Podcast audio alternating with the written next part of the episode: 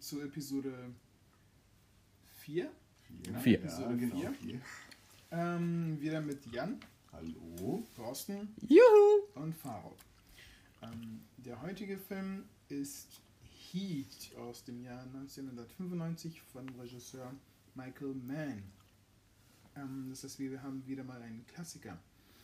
Bevor wir anfangen, über den Film zu diskutieren, äh, hier nochmal eine kurze Zusammenfassung. Ähm, der, der, genau, eine Zusammenfassung des Inhalts. Und zwar, ähm, Neil McCauley ist der Kopf eines disziplinierten Verbrecherteams, weil er der Auffassung ist, dass ähm, zwischenmenschliche Beziehungen ein Hindernis für den Job sind. Er aber im Begriff ist, eine Beziehung einzugehen, eine romantische Beziehung ein, einzugehen, ähm, äh, will er nach seinem letzten Job ähm, aufhören. Äh, doch mit dem hartgesottenen Det- Detective Vincent Hanna hat er einen ebenbürtigen Widersacher gefunden, ähm, der ihm seine Pläne vom Ruhestand zunichte machen will. So, das ist eine ganz knappe Zusammenfassung der, äh, des, des, äh, ja, des Filmverlaufs oder des Filminhalts. Und der Film selbst dauert. Und vor allem spoilerfrei. Stunden. Ja, spoilerfrei, genau. Zwei, Ähm, zwei Stunden 50. Genau, ja, ähm, mit Abspann ne? und allem drum und dran. So, das heißt, wenn wir, bevor wir spoilern, bevor wir äh, über den Film reden oder tiefergehend über den Film reden, äh, lass uns mal kurz, ja, würdet ihr den Film empfehlen? Ja, mir schoss gerade durch den Kopf, wo Jan sagte 2 Stunden 50. Also das waren die kürzesten 2 Stunden 50, an die ich mir erinnern, mich erinnern kann. Also ja. Also eine klare Empf- Empfehlung von, von Thorsten. Na, aber vielleicht kannst du in ganz wenigen Worten zusammenfassen, was du toll fandest, bevor wir dann äh, den Film analysieren.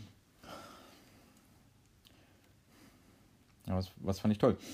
Wie gesagt, der Film ging fast drei Stunden, aber hat sich halt nicht so lange angefühlt. Ähm, ich hätte halt schwören können, dass er kürzer war.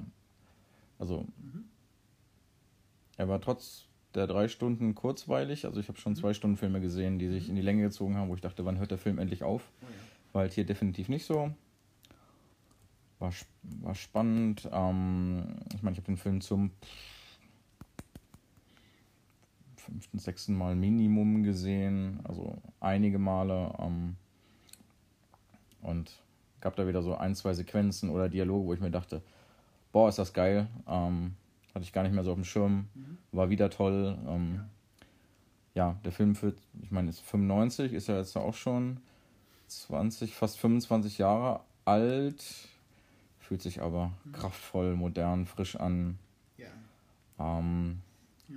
De Niro und Al Pacino in Paraderollen. Die haben es ja, ich habe vergessen, wie der Film hieß. Die haben das ja irgendwie 20 Jahre vers später versucht, irgendwie zu kopieren. Oh, äh, oh, dieser super billige Film, äh, Righteous Kill.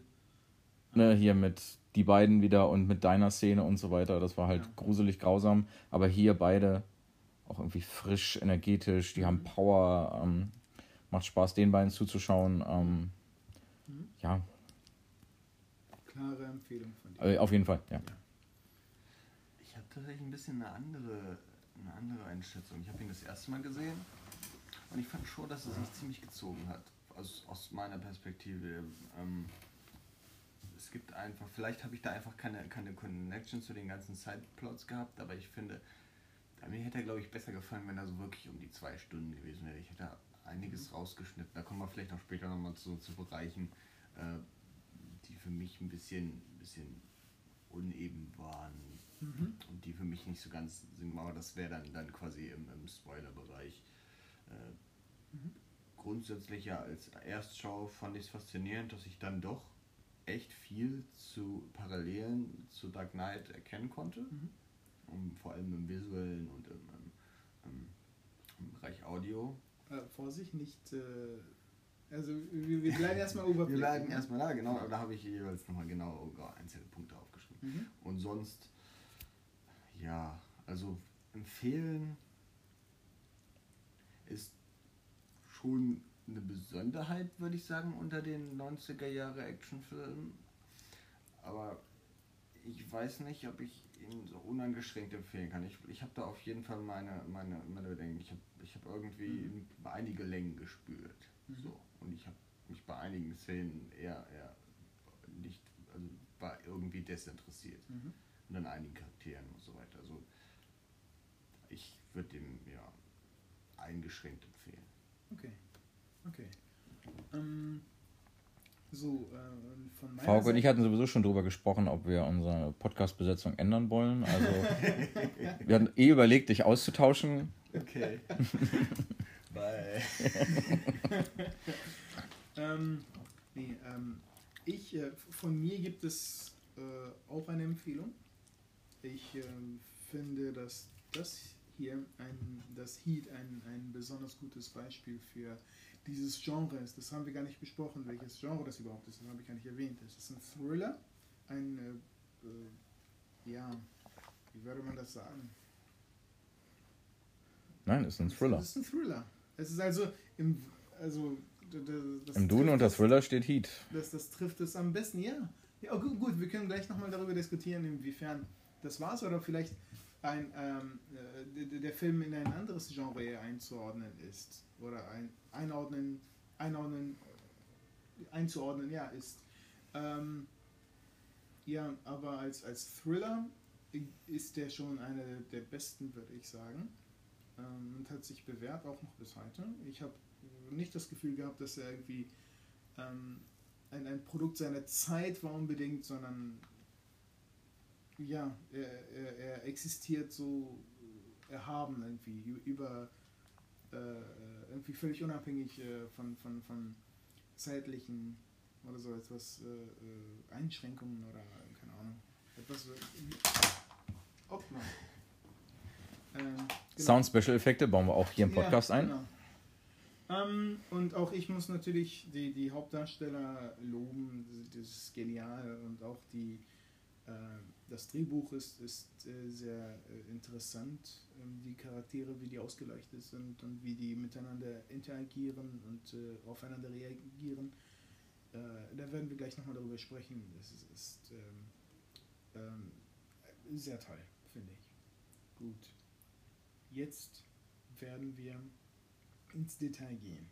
Das heißt, wir werden auch spoilern. Wir werden halt so über den Film reden, als ob ja diejenigen, die alle, die, die im Raum sind und die uns zuhören, den Film auch gesehen haben. Wenn unsere Zuschauer oder ja, jetzt der Meinung sind, ach, ich höre mir das jetzt trotzdem an, gerne. Ansonsten bitte an dieser Stelle auf Pause drücken, sich diesen Film unbedingt angucken äh, und dann nochmal zurückkommen. Ja. So, gut, dann fangen wir mal an. Und wir fangen, ich, das, ist jetzt, glaube ich, Tradition, dass wir mit, äh, mit äh, dem Neuling anfangen, mit Jan, Jan, der den Film heute das erste Mal gesehen hat. Ähm, schilder doch deinen ersten Eindruck und, und dann kannst du vielleicht schon mal. Ja, als Gesamteindruck würde ich sagen, hm, es fängt schon mit der, mit dem, äh, mit der Einführung oder mit der Einführungsszene an, in der man ähm, den, den Hauptcharakter oder einen der Hauptcharaktere immer wieder von hinten in Kameraführung sieht. Das ist, mhm. glaube ich, so eine drei Minuten Einführungsszene, wo praktisch nichts gesagt wird und die Kamera folgt ihm so. Und das hat irgendwie für mich etwas sehr typisch 90er Jahre gehabt.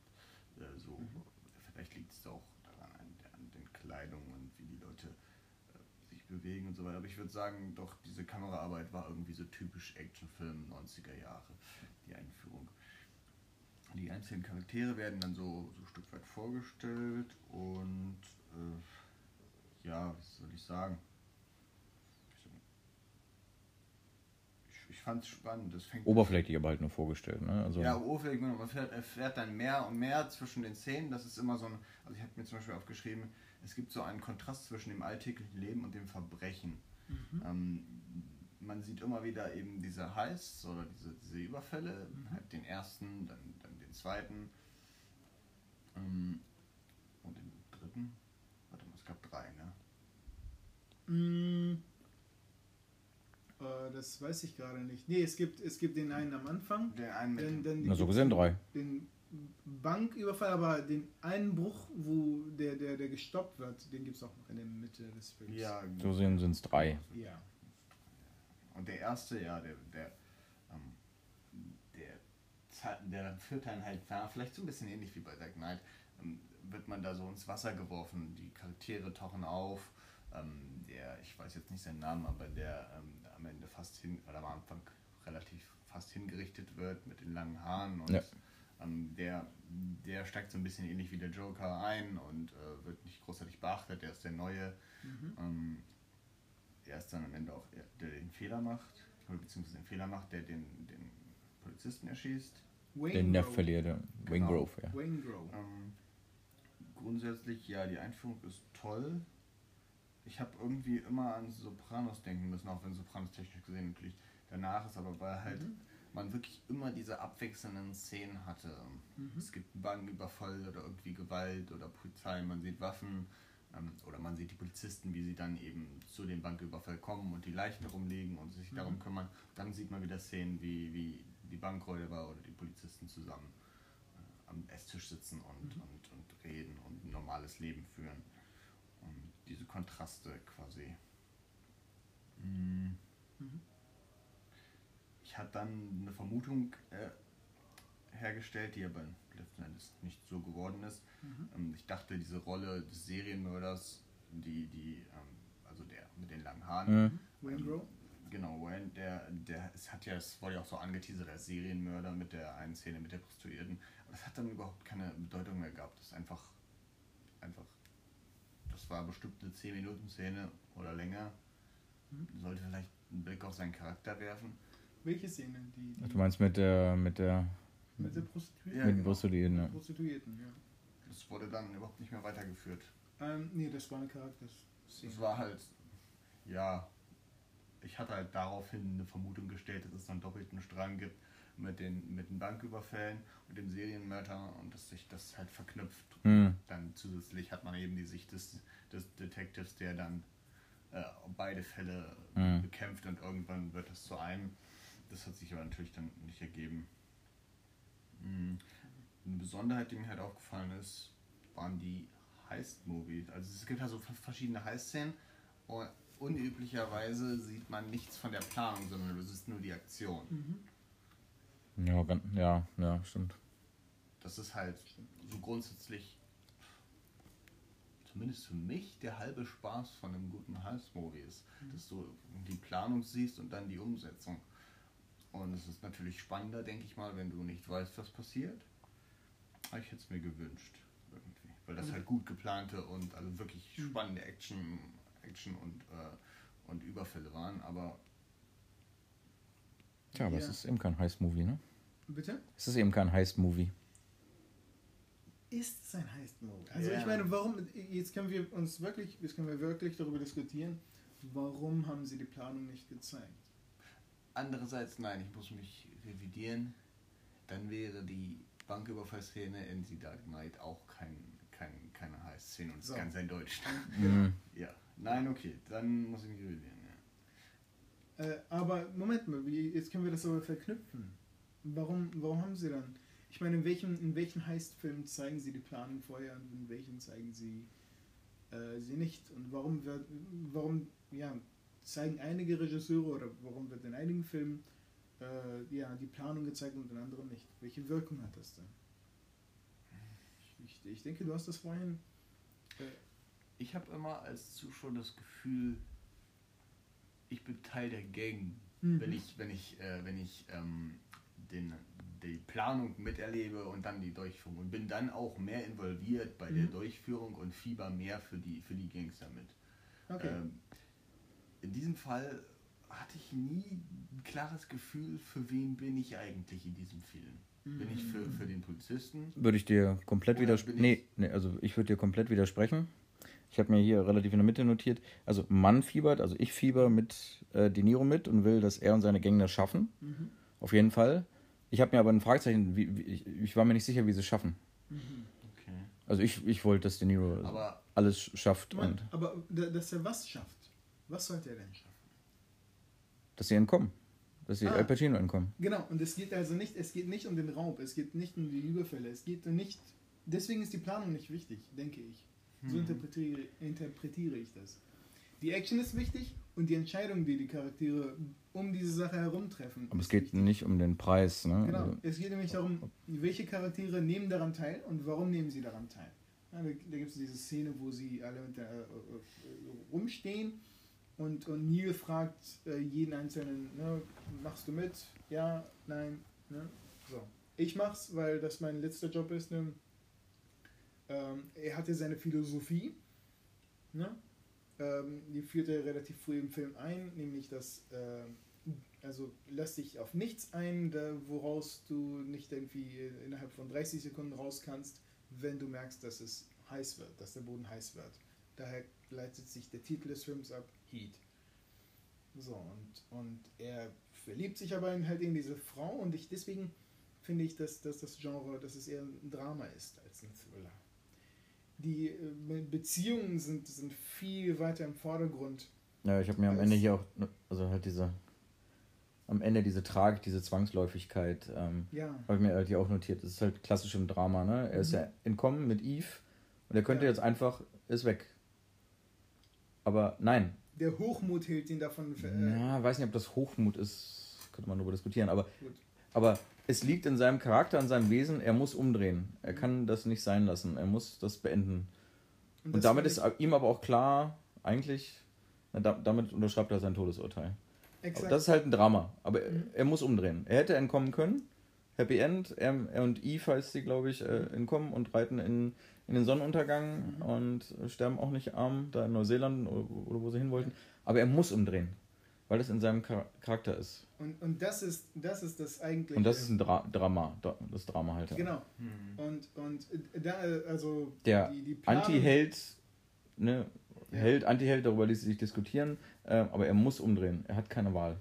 äh, weil der es in ihm drin ist. Heißt steht nicht im Vordergrund, sondern die Entscheidung, die er treffen muss in diesem Augenblick.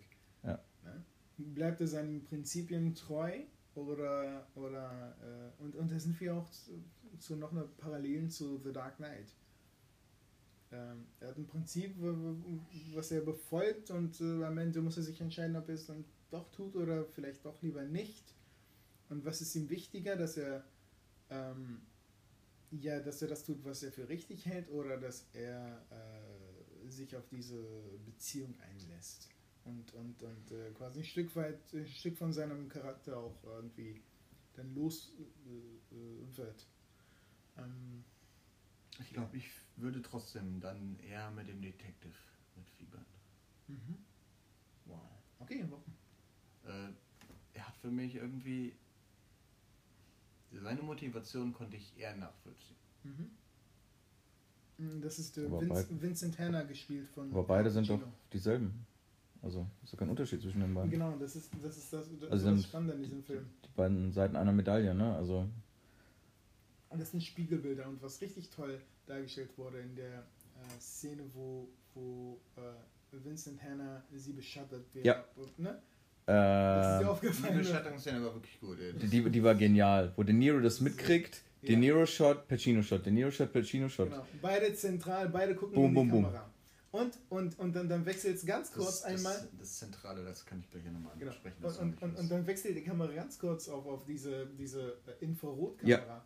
Und dann sieht man es quasi so, so, so ein Negativbild von, von Und das, das sah genial aus, ne? Äh, In dem Moment habe ich mir gedacht, das müsste man ausdrucken, hier in die Wand hängen. Das war, ja. Super war richtig toll. stark, ja. Ähm, und, und Einer der stärksten Momente im Film. ja, und das ist äh, richtig schön filmisch, symbolisch äh, so dargestellt. Ähm, etwas, was halt in der, in der, in der, im Film halt so super toll in den Charakteren zu erkennen ist. Wir haben den total stoischen und sehr disziplinierten, habe ich eben, eben beschrieben, äh, Charakter Neil McCauley, den, den Verbrecher, ähm, der emotional eher distanziert ist ähm, ne, und, und so ein Einzelgänger ist. Auf der anderen Seite haben wir diesen oh. hyperaktiven, sehr, äh, äh, ja, keine Ahnung, temperamentvollen Detective Vincent Hanna. Ähm, der übrigens in, in der in früheren Versionen des Drehbuchs äh, ähm, ein ex-ehemaliger Kokainsüchtiger war. Okay. Und das, äh, hat man natürlich, halt, das wusste Al Pacino und hat das halt auch eingebaut. Deswegen kaut er ständig Kaugummi. Deswegen äh, hat er diese äh, Outbursts, diese, diese Mhm. Ausbrüche. Und ähm, also einfach toll gespielt. Und, und ein genaues Gegen, äh, also in der Vers äh, also in der, äh, ja, in diesem äh, Bereich ein, ein, ein, ja, ein Gegenstück von, von, von äh, ja, äh, Neil McCauley. Genau. Und auch in, was ihr Privatleben angeht. Neil- McCauley ist, ist ein Einzelgänger, der versucht, oder der, der sich an eine Beziehung wagt, so ganz langsam und, äh, ja, und äh, Ja, aber Henna ja eigentlich auch. Gut, ich meine, er war dreimal verheiratet, aber er versucht sich ja eigentlich Ja, sein sein- Leben lang an Beziehungen. Er, ne? genau, er ist ein Charakter, der, der, dessen Beziehungen irgendwie in die Brüche gehen, weil er sich nicht um sie kümmern kann. Also beide sind unfähig, irgendwie Beziehungen zu haben. Beide wollen irgendwie, aber Ja. mit ihnen kann man eigentlich keine Beziehung haben, ne? Genau. Ja. Weil sie sind, wie sie sind und weil sie ihren Weg folgen müssen. Sie sind getrieben in der, also sie, sie, sie definieren sich durch, durch das, was sie tun. Ähm, was sie so zu, zu richtig tollen Gegenspielern macht. Und deswegen hatte ich ja vorhin gefragt, ne? Und Mhm. genau in der Mitte des Films Mhm. sagt, da treffen sich im Diner, unterhalten sich. Ja. Beide erkennen sofort, dass, dass sie quasi Schwestern im Geiste sind, Ja. ähm, dass sie eigentlich genau gleich sind, dass sie Ja. so weitermachen müssen und äh, eigentlich sind sie beste Freunde, aber auch die größten Feinde. Und Ne? Also lächeln, beide lächeln ein bisschen, ganz leicht, ne? weil sie erkennen, das ist eigentlich. sie erkennen sich gegenseitig. Ja. Ne? Äh, wie fandest du denn die Szene? Die. Die deine ja, Szene. Die, also das Ding ist halt, ich habe mich halt an, an der Rationalität gestört, weil ich kann mir nicht, also ich kann mir nicht vorstellen, an die Logik, dass sie ihn dann nicht trotzdem einfach erstmal verhaftet hätten. Wofür? Wofür? So. Grund findet sich später. Das ist, das ist der Punkt. Das ist, äh, Ähm, gut, an dieser Stelle. Ähm, ich meine, sie haben ihn zu dem Zeitpunkt schon zumindest dabei gefilmt, wie er irgendwo eingebrochen ist. Ja, Auch aber er wie, aber wie Al Pacino hat, selber gesagt hat, ja und? Hat er da reingeguckt, spätestens nach sechs Monaten ist er raus und dann für immer verschwunden. Genau, und das hätten sie eben gemacht. Bin mir fast sicher. hm. Ja, hätten wir aber keinen Film. Ja, natürlich, aber da, das hat mich irgendwie, da habe ich aufgestoßen. Nach so, mm, Mich hat das überhaupt nicht gestört. Vor allem, weil ich ähm, äh, äh, bei der Recherche dann herausgefunden habe, dass beide Charaktere auf, auf tatsächlichen Menschen basieren. Und Neil McCauley ist sogar der Name der, echt, des, der echten Person. hm. Die äh, für so ein Gangster in Chicago. Jetzt nicht in den 20ern, sondern das war auch irgendwie in den 80ern hat er sich Ja. in Chicago umgetrieben. Und der Detective hat ihn wirklich tatsächlich einmal getroffen und äh, hat sich, hat, die saßen dann zusammen und haben miteinander geredet. Und der Detective hat ihn dann umgebracht. Tatsächlich auch. Also, Interessant. gut, also ja. Nee, ich weiß nicht, also ich fand es auch nicht unrealistisch. Ich meine, klar ist es vielleicht für diesen für Film ein bisschen natürlich ein bisschen, Sehr dramatisiert. bisschen dramatisierend, überspitzt erzählt, aber ich meine, das ist doch ganz häufig, wenn Polizisten irgendwie irgendwie Schwerverbrecher da verfolgen und jahrelang beschatten und machen und tun. Dann, natürlich können sie die für einmal falsch parken oder jemandem in die Fresse schlagen, da ein, zwei Monate wegsperren. Sie wollen aber hier Hm. wirklich an die dicken Fische, sie wollen die in Leben lang hinter Gittern bringen, ne? Und deswegen, also macht schon Sinn, dass er ihn dann nicht hochnimmt, glaube ich. Ähm, genau. Ähm, und ähm, also, wenn man sich diese Charaktere anguckt, ähm, ja, die, der Großteil der Spannung des Filmes wird durch diese Charaktere generiert. Und in diesem Punkt unterscheidet sich, glaube ich, äh, ein Film wie Heat von einem Film von äh, Christopher Nolan. Christopher Nolan ist ein großer Fan von diesem Film. Das ist einer seiner Lieblingsfilme. Wir können äh, das hier als Sprungbrett benutzen zu den Parallelen zu The Dark Knight zum Beispiel. Ja, da, da Oder habe ich auf jeden Fall einiges gefunden. Also ich weiß nicht so genau, ob es vielleicht auch, auch storytechnische Parallelen gibt. Ich weiß nicht, ob ihr da welche gesehen habt. Ich hätte mir gedacht, eventuell ist Al Pacino halt Batman und er hat halt diese selben, selben Probleme. Er, Mhm. er möchte mit, mit äh, der Frau zusammen, die er liebt, aber die ist im Prinzip disconnected von ihm, weil er zu sehr auf seine Arbeit. Er hat eine Aufgabe, Ja, die genau, Stadt vor Mission. Bösen zu beschützen oder Bösewichte zu jagen. Oh, ja. Genau. Und also da ist so ein bisschen die Parallele. Er hat was, was er beschützen möchte. In dem Fall eben die Tochter, die ihm sehr wichtig ist, Natalie Mhm. Portman. Ja, war Natalie Portman. Und, Ja, ja, das war so. ähm, und dann, ja, wäre meine Analogie so, De Niro ist so ein bisschen mit seiner Gang der Joker vielleicht Mhm. der immer wieder Chaos verursacht. Und aber wie gesagt, das ist eher so storymäßig. Ich glaube nicht, dass da storymäßig so viel, sondern äh, die großen Parallelen sind für mich eher wirklich im visuellen Bereich und ähm, im, im Na, der Einstieg des Films ist halt einfach eine. Also, Dark Knight Einstieg ist eine Hommage an Heat halt. Ja. Also, da Ja. wird es halt am deutlichsten. Ne? Also, wie du in den Film einsteigst, die ersten drei Minuten und die Bösewichte da triffst. Und Und, und derselbe Charakter, der da auch mitspielt, ich meine derselbe Schauspieler, ähm, der Van Zandt spielt, ja, genau. William Fickner. Ach so, stimmt, richtig. Ja, ja, genau. Ja, ja. Der, Ähm, der, Der genau. spielt den Bankangestellten mit der Pumpgun. ja, ja, richtig, genau. Äh, was ich auch, ich meine, das habt ihr jetzt auch bei Dark Knight, ist euch das nicht so oft gefallen wie mir, aber ich habe also darauf geachtet, dieses ständige abwechselnde Spiel aus Licht und Schatten, Mhm. dass es immer wieder Szenen gibt, die besonders dunkel sind, und dann gibt es wieder Szenen, die besonders hell sind. Mhm. Und ja, das habe ich hier so gesehen. Also ich denke, vielleicht kommen da die Einflüsse in Dark Knight her, weil es gibt immer wieder diese, zum Beispiel die erste Überfallszene mit dem, mit dem, ähm, mit dem Geldtransporter Mhm. oder was auch immer für ein Transporter. Ja. Die war halt am gleißenden Tageslicht, Mhm. knallhell. Dann ein bisschen später äh, sieht man dieselbe Szene nochmal in brutaler Dunkelheit, wenn, äh, wenn die Polizisten gerade die Mhm. Leichen untersuchen. Mhm. Und dann gibt es, es gibt halt immer wieder Szenen, die besonders dunkel sind und dann gibt es wieder Szenen, die besonders hell sind. Zum Beispiel unter anderem ähm, ein oder zwei Diner-Szenen auch wieder, wo sie sich bei Ja. knalligem Tageslicht im Diner treffen. Und äh, äh, zum Beispiel auch die Szene am Hafen, wo sie den Hafen auskundschaften, beziehungsweise Mhm. sie kundschaften ja nicht den Hafen aus, sondern sie, sie locken die Polizisten in eine Falle, um rauszufinden, ob sie überschatzt werden. Übrigens, würde ich sagen, eine meiner Lieblingsszenen im Film. Die fand ich wirklich gut. Ähm, aber halt immer wieder dieses, diese krassen Unterschiede. Es Mhm. gibt wenig Szenen, also ich würde sagen, die einzigen Szenen, die so, so orange Lichtstimmung haben, so, so quasi so eine mittlere Mhm. Sonnenuntergangsstimmung sind die Hotelszenen, wo äh, dann später die, äh, die Freundin. Ja, wo die Polizisten da feiern. Genau, wo die, die Freundin von Chris, dem mit den langen Haaren, äh, dann später hingeht. Die wechselt ja zum Zeugen, Zeugenschuss.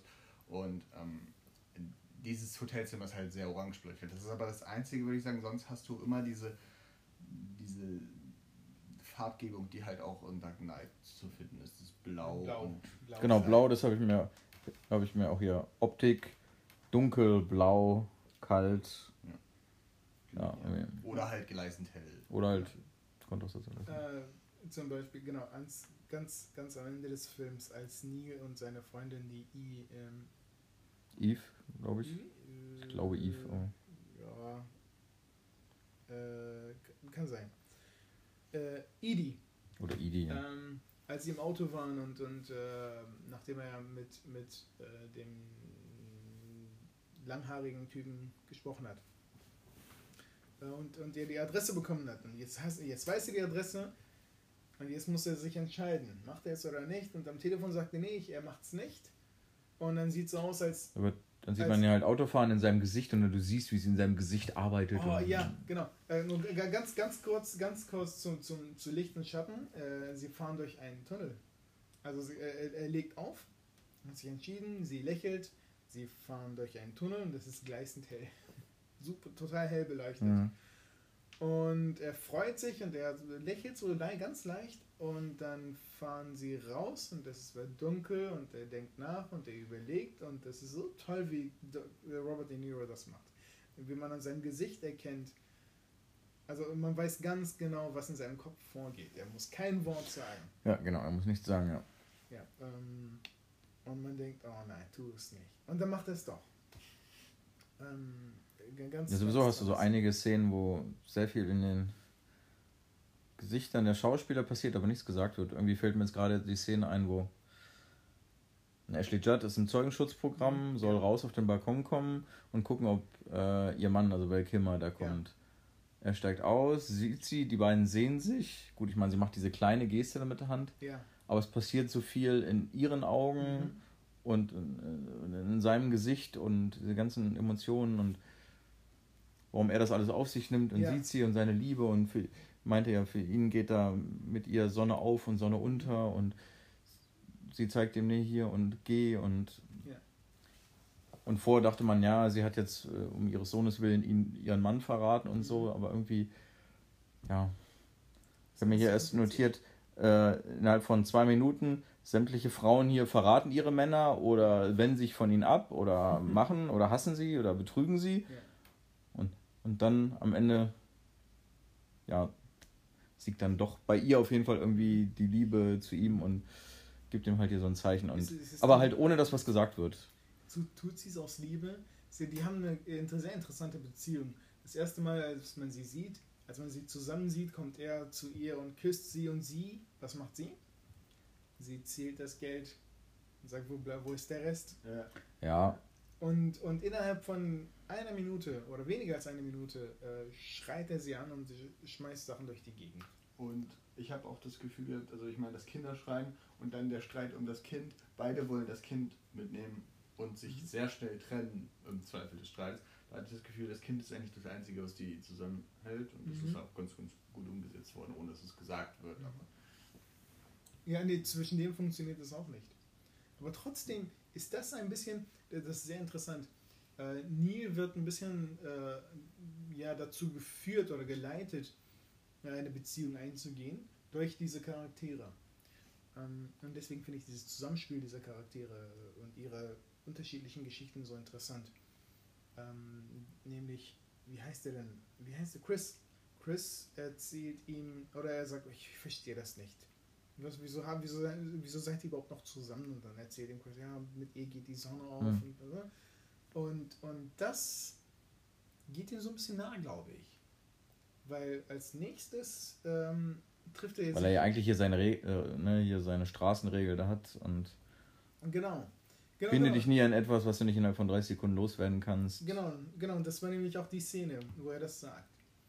er stellt ihm seine Philosophie vor und dann, hm, ich verstehe das nicht und dann versteht es halt eben doch.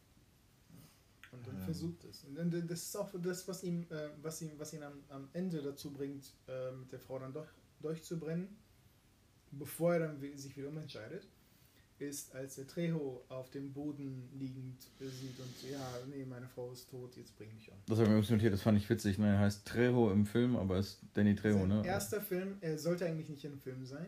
Er war Berater, also die haben, das ist super interessant, die, die haben, die, wir haben jetzt zwei Teams. Wir haben, wir haben die Cops und wir haben das, diese Bande von Verbrechern. Und beide wurden mit echten Verbrechern beziehungsweise mit echten Cops, Detectives ja. zusammengetan und die haben sich getroffen, privat mit den äh, Familien, um einfach, damit sie sehen können, wie, wie die sich halt privat miteinander, äh, äh, welches Verhältnis sie miteinander haben. Ne? Damit sie das halt imitieren können und so. Und äh, damit sie das ja, authentischer wiedergeben können im Film. Ähm, so, warum habe ich das gerade erzählt? Oh ja, Trejo. Trejo war einer der Verbrecher. Und er war aber so gut, er war halt wirklich im Gefängnis, von dem alle sprechen. A Folsom. und er war aber so gut, dass sie ihn einfach mit in den Film mit, äh, entweder haben sie ihm eine Rolle gegeben, die jemand anders eigentlich hätte kriegen sollen. Ja. Oder ja, aber das ist seine erste Filmrolle, glaube ich. Soviel ich weiß, ist das seine erste Filmrolle. Ja. Äh, hat er, finde ich, besser als was er später dann abgeliefert hat teilweise. und äh, vor allem als er auf dem, äh, auf dem Boden liegt und, und äh, der fragt, wo ist, wo ist Anna? Und dann der sagt, er ist, sie ist tot und dann, dann lässt er dieses leichte Stöhnen, ich weiß nicht, dieses Geräusch und es ist so ein Schmerz darin und das erkennst du. Ich meine, er kann sein Gesicht kaum bewegen, weil er so, äh, mhm. weil sein Gesicht aufgeschwollen ist. Aber du fühlst es richtig, dass er das ist so Meister und Schauspiel, was er in seinem ganzen Leben, glaube ich, oh, aber so gut gemacht hat. Das musste er halt auch abliefern. äh, Robert De Niro guckt, guckt von oben auf ihn runter. Okay, da muss ich jetzt mal ein bisschen Schauspieler, ja, genau. wenn er mich anguckt. ähm, ja. Ich würde vielleicht doch nochmal zurückkommen zu, zu, zu der Dark Knight, ähm, zu den Dark Knight-Vergleich, okay. weil ich da noch ein paar Sachen habe. Klar. Einmal zum Beispiel, da haben wir glaube ich schon bei Dark Knight ja ausführlich drüber gesprochen, ist das Sounddesign. Mhm. Das konnte man hier ganz klar wiedererkennen. Mhm. Aber oh. das fängt bei den Schusswaffen an. Ich habe mir irgendwann äh, die, die große Banküberfallszene, die artet ja dann in eine sehr lange Schießerei aus. Und ähm, die ich nur by the way genial finde ja. auf der Straße. Die hat so eine Kraftintensität. Mhm. Ähm, also die hat mich wieder mitgezogen, obwohl ich, wie gesagt, 20, 25 Jahre alt und mhm. x-mal gesehen, aber die fand ich klasse. Ja. Wie die sich da durchgeschossen haben, diese Schießerei mit den Polizisten, die war klasse. Der Bankraub ist super spannend und dieses, all diese Spannung entlädt sich in diesem Augenblick. Und dann genau. zieht sich da so endlos lang, wie du gesagt hast. Ich habe hab auch geschrieben, eine sehr, sehr angenehme Schießerei ohne schnelle Cuts. Das war angenehm. Also, ja, ja, in dem Sinne, äh, das, das erkennt man, das ist auch wiederum eine Sache, die man in Dark Knight kennt. Es gibt nicht diese schnellen Cuts bei Schießereien, mhm. sondern du hast eben zumindest, siehst du den Schützen für ein paar Sekunden. Und das nimmt irgendwie, äh, das, das gibt dem etwas für mich. Ähm, der Umgang mit Waffen war übrigens, also alle haben sehr lange trainiert und, und der Umgang mit Waffen ist wohl so beispielhaft, dass, dass äh, Teile des Films auch äh, Marines gezeigt werden. Zum Beispiel mhm. wie, das, wie das Nachladen äh, von, von äh, diesen. Das habe ich mir auch gedacht. Äh, also, also, wie die sich da vorgearbeitet haben zu dritt. Eine Dauerfeuer und zwei gehen, also das war sehr Marine-artig. Ne? Also ja. das war sehr professionell. Genau. Nicht wie manchmal, wenn du da irgendwelche Gangster da Schießerei und mit zwei Waffen und hier da rumtanzen, ja. wo du denkst, na, den könnte ich jetzt übrigens auch gerade erschießen. Ja. Nee, nee, die haben das wie so eine Spezialeinheit sind die ja. da vorgerückt, ne? Also es war ultra professionell, ne? Also und eine Sache, die mir bis äh, heute nicht aufgefallen war, äh, das habe ich dann aber irgendwie gelesen, als ich, als ich recherchiert habe, ähm, war, dass, dass ähm, die, die ähm, Räuber ähm, ihre Gewehre waren auf äh, vollautomatisch, äh, Vollautomatik eingestellt. Das heißt, sie haben ja, endlos genau, genau. Äh, viele Kugeln geschossen. Und die Polizisten auf der anderen Seite haben äh, einzeln, ne, um, um, um äh, äh, oh, ja, ja, Zivilisten oder ihre Passanten nicht zu erschießen. Und der einzelne Schuss abgefeuert. Sehr interessant, sehr realistisch. Genau. Die Waffen-Sounds waren auch sehr, sehr laut im ja. Verhältnis zu anderen Actionfilmen. Mhm. Und also wenn geschossen wurde, dann hast du auch eigentlich nichts anderes gehört, außer, außer, außer eben äh, die, die Schussgeräusche. Ähnliches, äh, da haben wir auch lange drüber gesprochen bei Dark Knight, sind die Motorengeräusche und vor allem die Reifenquietschgeräusche. Das mhm. hörst du immer wieder in Dark Knight und äh, ich finde, man sieht schon, wo das, ich meine, dieses Reifenquietschen ist, was Klassisches mhm. von, von amerikanischen Ver Verfolgungsszenen, aber so in einigen Szenen dachte ich mir schon, also das ist mal sehr prominentes Reifenquietschen, mhm. wenn irgendwie ein Abend losfährt oder gerade in mehreren Szenen wird ja in einem Parkhaus rumgefahren, dann, mhm. dann hat man eben dieses klassische Quietschen, was jeder kennt aus, mhm. aus dem Parkhausfahren. Mhm. Ähm, dann, ja, von der Art zu filmen, das ist schwer zu beschreiben, aber ähm, die Charaktere, die gefilmt werden, die werden nahezu nie zentral gefilmt, dass sie sich in der Bildmitte befinden, sondern du hast sie immer entweder auf der linken oder auf der rechten Bildhälfte. Mhm. mhm.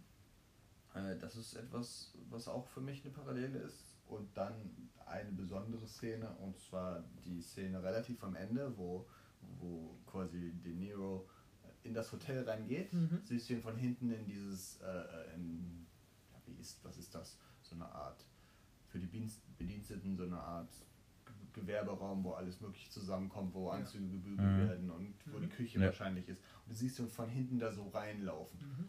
Und diese Szene ist eins zu eins, würde ich sagen, äh, die Joker-Szene, wenn er zu den Verbrechern geht von hinten. Okay.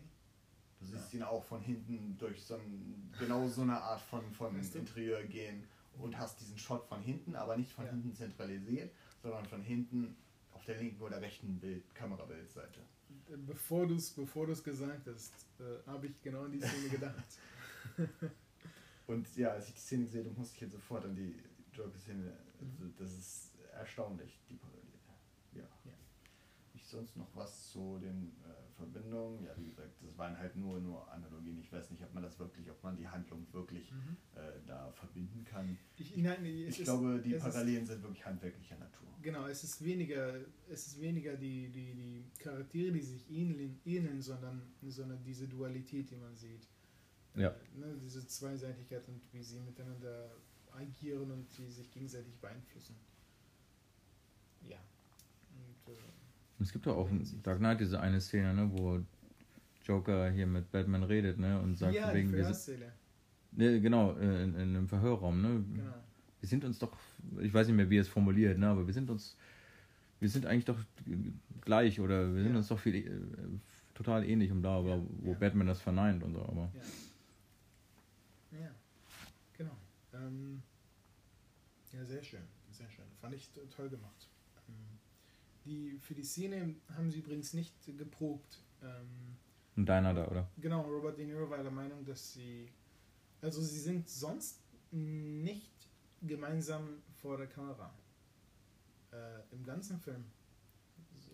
Bis auf halt Mhm. kurz, die, die Szene kurz davor im, am Auto, wo er ihn anhält, ja. Mhm. Und dann äh, äh, ja, sind sie halt im Diana zusammen. Das ist das erste Mal, wo sie sich sehen und Robert De Niro war der Meinung, nee, wir sollten da irgendwie völlig kalt reingehen und dann auf unsere Instinkte uns verlassen und mal gucken, wie, ja, wie, wie, wie sich das so anfühlt. Und ich finde das toll geworden. Genau. Was mir jetzt bei der Deiner-Szene aufgefallen ist, dass, Mhm. äh, als sie so miteinander reden und darüber philosophieren, über Leben und Zwangsläufigkeiten und dass sie so sind, wie sie sind oder so weitermachen müssen und so ihre, ihre Ähnlichkeiten und Parallelen da entdecken, dass äh, die Hintergrundgeräusche, die sind komplett raus. Also du hörst nur noch die beiden reden. Und als sie dann quasi ihr Gespräch beenden oder kurz am Ende sind, dann ganz plötzlich setzen wieder die ganzen Hintergrundgeräusche mit den Gästen nochmal rum ein. Ja. Ähm, hm, ist mir gar nicht aufgefallen. Aber man, man ist total darauf fixiert. Genau, und dann habe ich nur so das Gespräch endet und plötzlich, da, plötzlich reden wieder alle im. Hintergrund. Aber die haben die ganze Zeit geredet, aber Mhm. das war halt, ne, also, Ja, manchmal kann, kann das auch äh, ja, ein bisschen aus dem Film rausnehmen. Äh, in einigen Filmen. Also das ist ganz oft so eigentlich. mh. Ähm, gut. Äh, wir können uns mal die anderen Charaktere anschauen. Ähm, der, wir haben ein bisschen über Chris gesprochen, der so ein, äh, der, der so sein, sein Schützling ist, also der Schützling von, von Neil McCauley, äh, von äh, dem Robert De Niro Charakter. Er fühlt sich, denke ich, so ein bisschen für ihn verantwortlich. wie so ein gefühlt großer Bruder, kleiner Bruder, so ein bisschen, ne? Ja, genau. Genau, und äh, aber und, und so weit, dass er der, dass er sich um seine Beziehung kümmert. Mhm. Und dann zu der Frau dahin geht und ja, jetzt gibst du ihm aber noch eine Chance. Scheint aber ein bisschen fair zu sein auch. Also er versucht fair zu sein, er sagt, okay, wenn er es ein, noch einmal verbockt, dann ist es aus, ne? Ja. Ist halt so. Ähm, oh, wir haben gar nicht über Donald gesprochen, dieser Nebencharakter, der, der, der Fahrer. Äh, der irgendwie gar nichts mit dem Film zu tun hat, irgendwann eingeführt wird. Äh, Sofort zwar- Das ist auch so ein bisschen. Da komme ich vielleicht später noch zur Kritik. nee, lass uns jetzt darüber reden. Also ich habe das Gefühl, manchmal der Film möchte zwei Filme sein auf Mhm. einmal, zwängt sich aber in, in einen Film und dadurch wird, sind viele Charaktere, also es sind halt einfach gefühlt ungefähr 20 Charaktere und alle wollen ihren Platz haben, Mhm. aber dadurch, dass alle irgendwie ein bisschen Platz kriegen, ist für mich zumindest, wird der Platz für die meisten nicht gerecht. Also da würde ich jetzt zum Beispiel Natalie Portmans Charakter anführen, da würde ich auch Chris anführen, ähm, eben auch der Fahrer. Die werden alle so ein bisschen aufgebaut und dann ultra schnell und, und fallen gelassen und sind auf einmal nicht mehr von Bedeutung. Ähm, ich, es war für mich zumindest nicht wirklich ersichtlich, diese, diese Beziehung zwischen äh, dem ähm, Al Pacino und Mhm. Natalie Portman, das, das hat halt zwei Szenen gehabt Mhm. und es war so ein bisschen eingeführt, okay, er kümmert sich um sie, aber dann war sie auch schon wieder im Prinzip aus dem Film Mhm. und, und war dann auch, also für für, ihn nicht mehr von Bedeutung. Also es war dann doch für ihn wichtiger, den Verbrecher zu jagen, als, als im Krankenhaus zu bleiben. Und das war für den, für, zu dem Zeitpunkt dann irgendwie, entweder sie ist wichtig genug für ihn, dann bleibt er, oder ihre ganze Rolle war irgendwie bedeutungslos. So. Ja. Und ähnliches hatte ich irgendwie auch mit Chris. Er wurde lange Zeit, ich meine, glaube sogar, er hat die allererste Szene, äh, die allererste Szene mit Dialog im Film. Mhm. Er wird ja. immer weiter aufgebaut und dann 50 Minuten vor Ende des Films, ab dann spielt er keine, keine Rolle mehr. So. Und du erfährst auch nicht mehr richtig, was mit ihm passiert, gefühlt. Er kommt als ja. einziger eigentlich. Ja, er, er kommt, aber ich, ich, weiß nicht, ob er wirklich entkommt oder ob er. Also ich sehe ihn nicht mit dem, mit dem, mit dem Kokosnuss-Drink in der Karibik sitzen, so ungefähr. Und. Ja, ist die Frage, ob man das muss. Äh, ja. Also ich hatte das? über den ganzen Film das Gefühl, es werden ein paar zu viele Charaktere eingeführt, aber keinem außer den beiden Hauptcharakteren äh, wird es gerecht. Auch, auch der. Ähm, ja, der vielleicht Vater, will er das auch gar nicht. Ich weiß nicht. Also das, das war einfach ist so ein bisschen mein Kritikpunkt, dass halt ist, ich dann auch nicht so sehr für, für die Charaktere fieber und sie mir nicht so viel bedeuten. Das ist, ich hatte auch ähnliche Gefühle zum Beispiel bei der Freundin von, äh, von De Niro.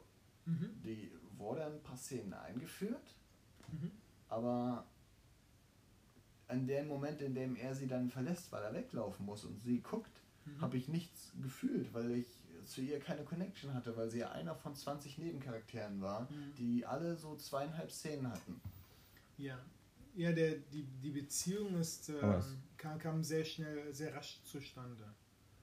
Also ich meine, äh, ich glaube, ja, sie saßen... Also für mich sind die anderen Charaktere, na, das, die sollen auch gar nicht mehr. Also du sollst ja gar nicht mehr fühlen. Die anderen sind halt alles Nebencharaktere. Da, Nein. Dafür wird ihnen zu viel Zeit gegeben. Nee, nee, nee.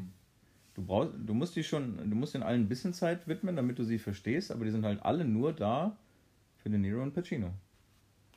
Dann hätte man sich zum Beispiel diese ganzen Szenen mit dem Fahrer und seiner Freundin und so weiter, da gibt es mehrere Szenen, hätte man sich sparen können. Mm, aber dann, dann hätte die Szene keine emotionale Resonanz gehabt. Gut, vielleicht hätte sie vielleicht keine, überhaupt keine.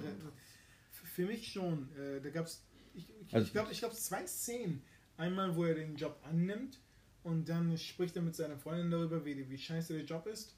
Und er, der Schauspieler ist auch fantastisch, fand ich. Er war so traurig. Er hat so viel mit seinem Gesicht gemacht in dieser mhm. Szene, wo sie sagte, sie sei stolz auf ihn und er ist das was passiert. Stolz. Und, und da habe ich echt ein bisschen mitgefühlt. Ähm, mhm. Ja, und, und, und das hat ein bisschen, also ich meine, wenn diese Szenen nicht da gewesen wären, und der Film aber diesen, denselben Aufbau hätte, dann wäre der Charakter irgendwie plötzlich aus dem Nichts aufgetaucht. Ja gut, es war ein er Zufall. War trotzdem ne? aus dem, er war für mich trotzdem aus dem Nichts. Okay. Also, also ähnlich, also noch, noch ein Beispiel für mich der, der Serienmörder. Mhm.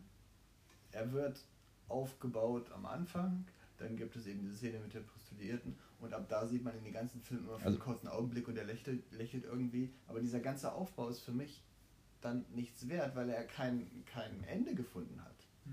Und dann, äh, es hilft mir dann auch nichts, wenn, sein, wenn diese 10 Minuten Szene mit der Prostituierten, äh, wenn, die, wenn die dann seinen Charakter aufbaut, wenn, wenn es für diesen Charakter dann am Ende keine, keine Punchline gab. Es hatte keine Bedeutung gehabt später, weil er einfach erschossen wurde. Also ich, äh, diese ganze Serienmörder, das war für mich irgendwie, das hat zu nichts geführt, weil er. Ja gut, wie, wie, wie, wie fandest du denn den Charakter, als du ihn das erste Mal gesehen hast? Bis, bis zu dem Moment mit, äh, mit, mit, also bis nach der Prostituierten-Szene dachte ich, das wird so ein irgendwie nochmal ein böser, böser Endkampf oder so. Er wird irgendwie als, als Antagonist aufgebaut, der vielleicht noch irgendeine Bedeutung hat und irgendwie vielleicht erschießt er noch irgendwie einen der Hauptcharaktere oder macht doch mal irgendwas oder hat irgend, aber der ja. hat am Ende eigentlich keine aber, Bedeutung. Aber jetzt ähm, über dein, dein, deine Erkenntnis dieser narrativen Funktion dieses Charakters mal hinaus, wie hast du dich denn, wie, wie hat der auf dich gewirkt? Also bis, ja, bis zu dem Punkt, ähm, wo man ihm immer viel Zeit gewidmet hat. Mhm. Das war so, weiß ich nicht, Mitte des Films Mhm. Mitte des Films wurde ihm viel Zeit gewidmet und wurde er aufgebaut. Bis dahin war ich froh, dass es ihn gibt, weil er so eine Antagonistin hatte, also eine Antagonistenwirkung so. Ich dachte, da wird der Böse, vielleicht ein Bösewicht oder der Hauptbösewicht oder ein Zweitbösewicht aufgebaut. Und ich war dann ja, enttäuscht, dass mhm. aus ihm nichts mehr geworden ist. Er ist dann halt noch einmal so, er hat halb die Seiten gewechselt, ist zu diesem Banker-Typen gegangen. Aber dann war, also weiß ich, also dann, der hatte irgendwie keine Konsequenz, der, der ganze Aufbau. Und da wurde halt sehr viel Zeit reingesteckt und dann ja. hat naja, aber kein Outcome für mich gehabt. So. Ich, äh, er führt zum Tod von De Niro halt. Ja. Also. Dafür, dafür ist er halt da. Er ist halt ein Killer und wir als Zuschauer wollen ihn tot sehen, De Niro will ihn tot sehen und er ist der Grund, weswegen De Niro umdreht. Ja. Seine Liebe und die Freiheit oder die, die Chance, die er da eigentlich hat, liegen lässt. Und das Problem und eben dieser verabscheuungswürdige Killer muss halt noch irgendwie gelöst werden, weil der ja äh, den, den Plan damit verraten hat und so weiter. Genau, ähm, genau. Deswegen brauchen wir ihn. Also. Ja. ja, vielleicht sehe ich das da auch ein bisschen zu eng, das stimmt. Die Entscheidung muss, muss uns auch schwer fallen. Also es, äh ja, weil, weil ich wollte halt auch, der muss noch sterben. Der Nero kann doch jetzt nicht fahren, äh, ohne dass der Spasti stirbt. Habe ich mir so gedacht. Genau, genau. Ich, äh, und deswegen ja. Ne? Wir brauchten irgendwas, das De Niro umdreht. Warum hätte er sonst umdrehen sollen? ja, vielleicht hast du recht, ja, stimmt. Allein schon. schon am Anfang des Films, ja gut, er schießt einen Unschuldigen. Einfach so. Und dann merkst du, okay, das ist ein Verrückter, der, der ist der Psychopath, ja. im Schrank. Uh, und dann ist aber, stellt er sich als Serienkiller heraus und das, das uh, hebt das noch ein bisschen auf ein anderes Level. Hm. Auch nur leicht. In dem, in, ja, in dem Punkt ja, stimme ich dir dazu. Also der Charakter oder unser, unsere Sicht auf den Charakter ändert sich nicht so sehr. Außer dass wir sehen, dass er, dass ihm nicht nur andere Menschen oder das Leben anderer Menschen egal ist, sondern dass er äh, gerne tötet. Also für das, was er aufgebaut wurde, hat er am Ende, er wird dann halt einfach erschossen. Also dafür, ja, mehr, mehr dafür, muss er auch gar nicht. Ja, aber dafür wurde er dann ähm, zu sehr aufgebaut. Ich meine. aber wenn er nicht so aufgebaut wird, verstehen wir nicht, warum De Niro umdreht.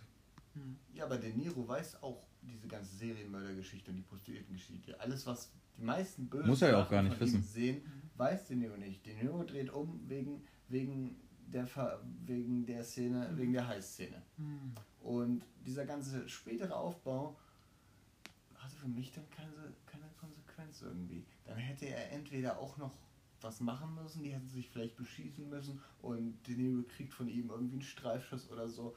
Aber so wurden da sehr viele Minuten reingesteckt, äh, ihn, ihn aufzubauen und am Ende die Konsequenz war nur, er wird, wird sehr schnell erschossen.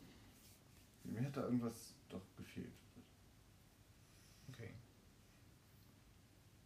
Okay. Aber ja, Grund, Grund, insgesamt finde ich einfach für mich vom, vom Schaugefühl, es gibt zu viele Charaktere, denen zu viel Zeit gewidmet wird, aber beziehungsweise denen nicht genug Zeit gewidmet wird, weil zu viele Charaktere da sind. Mhm.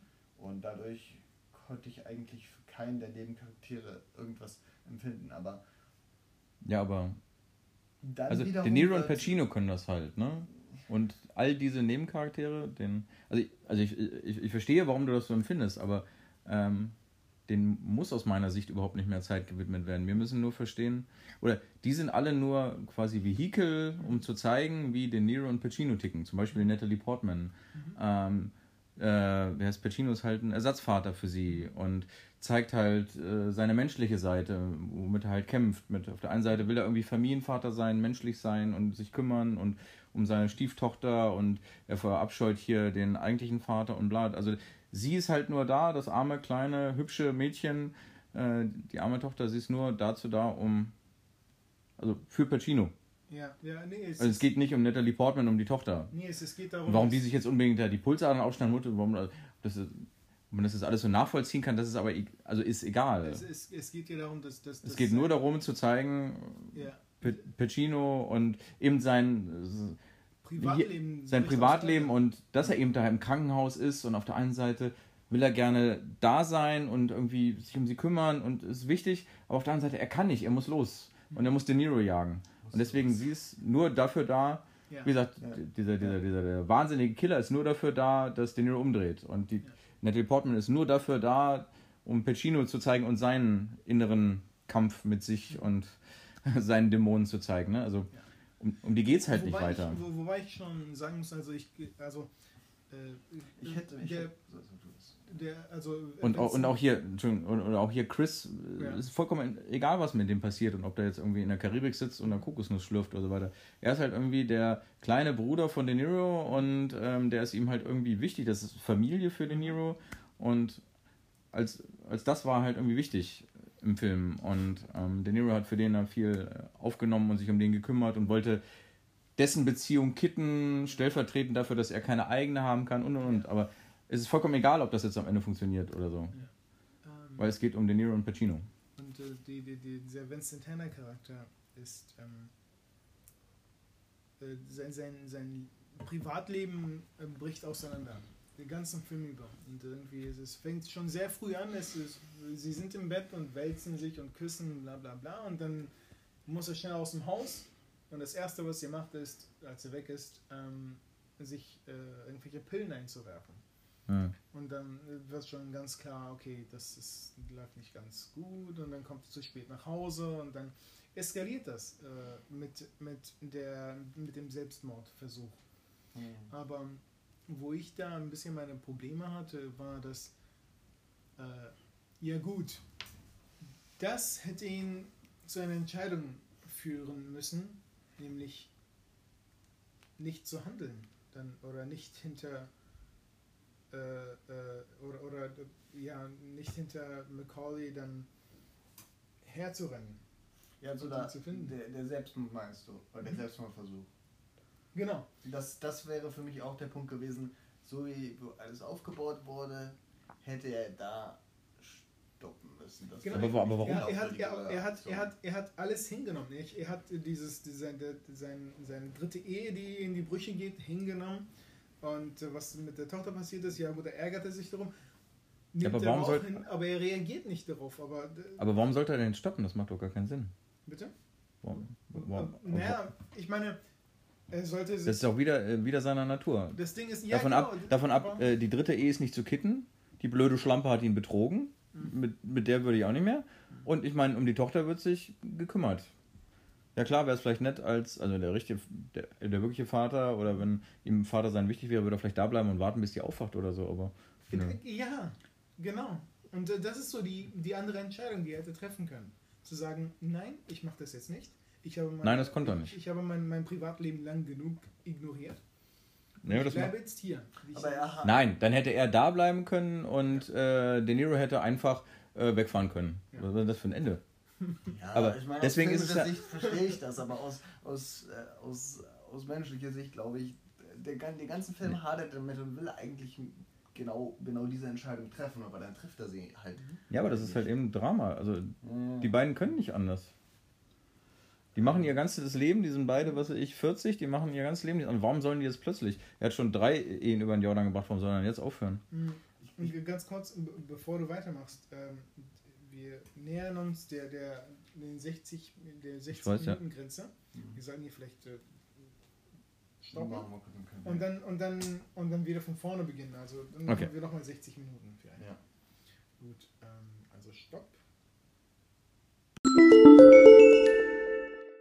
Mein, mein Handy nimmt sowieso schon die Also ja, äh, ja, er nimmt hier auch auf, ja. So, Part 2. okay, Part 2. Ähm, wo, Ja. Gut, jetzt ist es schwer wieder anzuknüpfen. Nein, also ähm, ich kann halt deinen, deinen Punkt verstehen, dass all diese Nebencharaktere sehr wichtig sind, um die Hauptcharaktere zu definieren. Aber ich würde mir, glaube ich, wünschen, oder ich hätte mir gewünscht, dass es äh, weniger Nebencharaktere gibt, über die sie definiert werden und dafür die Definition mit den Nebencharakteren ähm, ausführlicher fällt. Wenn man, wenn man zum Beispiel äh, zwei Nebencharaktere wegfallen lässt und dafür die, die Geschichte um die Tochter mit ein paar Szenen mehr ausfüllt und dem mehr Bedeutung gibt, das wäre mir irg- irgendwie lieber gewesen. Und genauso äh, bei, bei De Niro, dass man. Gut, aber aus meiner Sicht hätte das halt von De Niro und Pacino abgelenkt. Aber vielleicht auch ein bisschen persönliche Präferenz jetzt einfach. Ne? Halt, also für mich war einfach das Gefühl, es waren zu viele, zu viele Nebengeschichten, über die sie definiert werden. Und deswegen konnte ich keiner dieser Nebengeschichten so viel Bedeutung und Emotionalität zugewöhnen. Und wenn es jetzt zum Beispiel statt fünf Subplots, über die die Hauptcharaktere definiert werden, drei gegeben hätte, dann hätte ich mehr Emotionalität und Wichtigkeit da in, involviert und äh, es wäre mir wichtiger einfach gewesen und, und es hätte mir mehr bedeutet. Und ich, ich fand einfach, das war eine an in manchen Stellen, ja, eine Aneinanderreihung an verschiedenen Nebencharakteren, die alle so drei, vier Szenen hatten. Und ich weiß, ihre Bedeutung ist eher, dass eben die, die Hauptcharaktere ausformuliert werden, aber äh, es ist schwer in Worte zu fassen. Ich, ich hätte mir einfach gewünscht, dass, äh, dass diese Konflikte mehr über, über weniger Nebencharaktere ausdefiniert werden und nicht über so viele Nebencharaktere und so viele Nebenplots. okay, aber da würde ich einfach sagen, das ist halt, ja, Das hat mich halt einfach. einfach Eine persönliche gestört. Präferenz hat, oder so, also ich Schon klar, aber es hat mich halt rausgerissen. da kann man weniger sagen, das ist gut oder das ist schlecht oder andersrum. Also wie gesagt, ich finde es, also ich weiß komplett, was du meinst, ich verstehe das, habe aber halt kein Problem an der Stelle damit. könnte vielleicht eine gute äh, Parallele aus, aus meiner Sicht zu Batman ziehen. Ähm, da hast du ja das Gleiche. Du hast diese zwei großen Gegenspieler und jeder dieser zwei großen Gegenspieler hat vielleicht maximal zwei Nebencharaktere mit, mit äh, ich glaube, vielleicht bei Batman sind es, Bruce Wayne sind es halt drei, beim Joker sind es eigentlich nur zwei, ja, zwei, die da mit reinspielen und über die die Hauptcharaktere definiert werden. Und das ist, finde ich, so das richtige Maß. Und hier gab es einfach für mich ein paar zu viel. Bis, also halt, weiß ich nicht, die Bedeutung dieser Nebengeschichte, Geschichtenplots ist für mich höher, wenn ein paar mehr Szenen involviert werden. Und dann kann ich auch mehr verstehen, warum die Charaktere so sind, wie sie sind. Also mich hat das nicht persönlich nicht gestört äh, und ich äh, fand, dass diese, diese Reichtum an Charakteren und, und äh, ähm, ja, das, das auch das zu dem zu meinem Das wurde halt einfach alles, was an Charakteren da rumgerannt ist, benutzt, der eine mehr, der eine weniger, ähm, um halt eben beide Seiten von De Niro und Pacino immer wieder zu zeigen. Also ich habe es mir jetzt zum Beispiel auch extra notiert, der eine Polizist, also wirklich ein Nebencharakter, der gar nicht dieser, dieser hässliche Blonde, der, Ja. der richtig mieser Schauspieler ist. Mhm. Ähm, ja, ähm, was ich, der hat mit, mit, mit Pacino telefoniert, Mhm. da war ja, und übrigens, wie geht's mit deinem Arm? Einfach nochmal, habe ich mir notiert, hier, da wollten sie noch mal, wollte Michael Mann nochmal kurz zeigen, dass ihm äh, halt Menschen und hier sein Team wichtig ist Genau. oder so. Und genauso wie De Niro sein Team wichtig ist, ist Pacino sein Team wichtig. Ähm, Ja, Ja. da gibt es noch eine Szene, genau, wo einer seiner Kollegen, der mit dem Falken äh, erschossen wird bei der, bei der Dingsszene. Mhm. Genau, mit so mit äh, so verdrehten Augen da liegt und er, sie geben ihm so zwei, drei Sekunden, er kniet über ihn und du siehst so kurz Trauer, Verzweiflung und dann muss es aber weitergehen, genau. genau. Aber dieses, diesen, kurzen, diesen kurzen Moment, das ist tatsächlich wichtig und auch irgendwie, das passiert nicht so, nicht so häufig, dass wenn dann, der hat ja nicht mal einen Dialog mit ihm, glaube ich. Er taucht immer mal wieder im Hintergrund auf und ist so sein, seine Crew. Ähm, aber dass er sich dann tatsächlich um ihn kümmert in dem Sinne und sich rüberbeugt und kurz schaut, Mhm. äh, das ist nicht, nicht so häufig bei so Actionfilmen, glaube ich. Übrigens, äh, zu seinem, die, die Schauspieler, die zu seinem Team gehören, ähm, sind noch ein paar interessante Schauspieler. Ähm, der, äh, der, der gestorben ist zum Beispiel, war, das war der Schauspieler aus Das Schweigende Lämmer, der Buffalo Bill gespielt hat. Okay. Der hat ein bisschen zugenommen für die Rolle und sich einen Schnurrbart wachsen lassen. Ähm, dann der andere, der große Schwarze, war, äh, der war aus äh, Forrest Gump, der Baba. Das war der Schauspieler. Hm. Übrigens, äh, der kam im selben Jahr raus wie, wie Forrest Gump. Okay. Äh, 95. Und dann der Wes äh, Stud Study heißt der, glaube ich, äh, aus ähm, Hostiles. Der, äh, Der indianisch aussehende. Ja, der ist auch, der ist, der ist tatsächlich, äh, ja, Hm. äh, Native American. Ja? West Study heißt der. Genau. Äh, auch und, äh, also das sind Schauspieler, die man, deren Gesichter man, äh, also X-mal schon gesehen hat. ja, genau, genau. Interessante Charaktere, Mhm. Charakter, oder Character Actor nennt man diese Schauspieler, die immer im Hintergrund irgendwie auftauchen, äh, sehr zuverlässig sind äh, und immer erkennbar. Mhm. Der Aber Film hat der- überhaupt ein echtes, eine ordentliche Besetzung, also von Ja. seinem Namen her. Ich Ja. meine, zuge- so, manches natürlich, Natalie Portman war zu dem, das war halt ihr zweiter, zweiter Film, Mhm. ein, ein Jahr nach äh, Leon der Profi, also ähm, vielleicht sind auch viele der anderen erst aus unserer jetzigen zwa- 25 Jahre danach Besetzung Namen, die man kennt und zu dem Zeitpunkt Den, den Trejo zum Beispiel. ja, ja, also ich meine, das sind ja, wenn man das hier so jetzt liest, sind das alles bekannte Gesichter, aber vielleicht äh, täuscht das, vielleicht waren das vor 25 Jahren nicht alles bekannte Gesichter. Ja, wahrscheinlich. Mhm. Aber vielleicht sind sie deswegen bekannte Gesichter geworden. Ja, stimmt. ja. Ja, das, das kann natürlich sein. Äh, ja. Gut, habt ihr noch irgendwelche Punkte? Irgendwas, was euch besonders aufgefallen ist? Irgendwas, was euch negativ aufgefallen ist an dem Film zum Beispiel? Wie wäre es in nee, die Spangen einfach sucht? Bitte? Am Achso, Da ist diese Szene am Anfang. Da wird sehr viel, sehr, sehr viel Zeit und, und Emotion in diese Spange gesteckt. und äh, ähm, äh, Natalie Portman und die Mutter Ach so, ja. stehen sich so gefühlt fünf Minuten gegenüber und heulen und äh, versichern sich, dass sie jetzt bald die Spangen suchen. Und ich dachte mir die ganze Zeit, bewegt doch euren Arsch und sucht die verdammten Spangen, dann habt ihr sie auch. ja, Keine die Ahnung. Spange ist ein Symbol für die. Ähm, Ja, vielleicht habe ich das gesehen, aber ich, das war einfach mein erster Gedanke und deswegen habe ich mir aufgeschrieben, wie wäre es, wenn ihr die Spangen einfach sucht. Und das ist so genial. Zwei Charaktere reden über die Spange und dann lassen sich emotional aus. Ne, das ist so ja, ne, aus dem Weg irgendwie. Und, und, und Jan so, sucht doch die Spange? Die ist doch bestimmt da irgendwo. Wenn ihr sie gefunden habt, dann hört ihr auf vom, zu weinen. Vom, ich meine, vom, vom Rumstehen findet ihr die nicht. Das ist doch wohl klar. ah, das ist witzig. Und sonst habe ich eigentlich alles. Ähm, T- Thorsten, du hattest, glaube ich, noch einen Punkt. Äh, Ja gut, was ich, glaube ich, vor Beginn des Podcasts äh, dir gegenüber schon erwähnt habe. Ne? Also ein Feministenfilm ist es jetzt nicht gerade. Ne? Ja, das stimmt. Also es gibt ja diesen, diesen Also Test. die, die, die Frauenrollen sind mal ganz schön scheiße. Ne? Hm. Also, Entweder verraten sie die Männer oder so, sie sorry meine Ausdrucksweise, aber ich meine, die sind halt sehr, ja, keine Ahnung. Genauso wie ich halt der Meinung bin, dass die ganzen Side-Charaktere wirklich alle nur dafür da sind, um zu zeigen, wie halt hier die beiden Hauptdarsteller ticken und was, was die bewegt und was die denken und machen.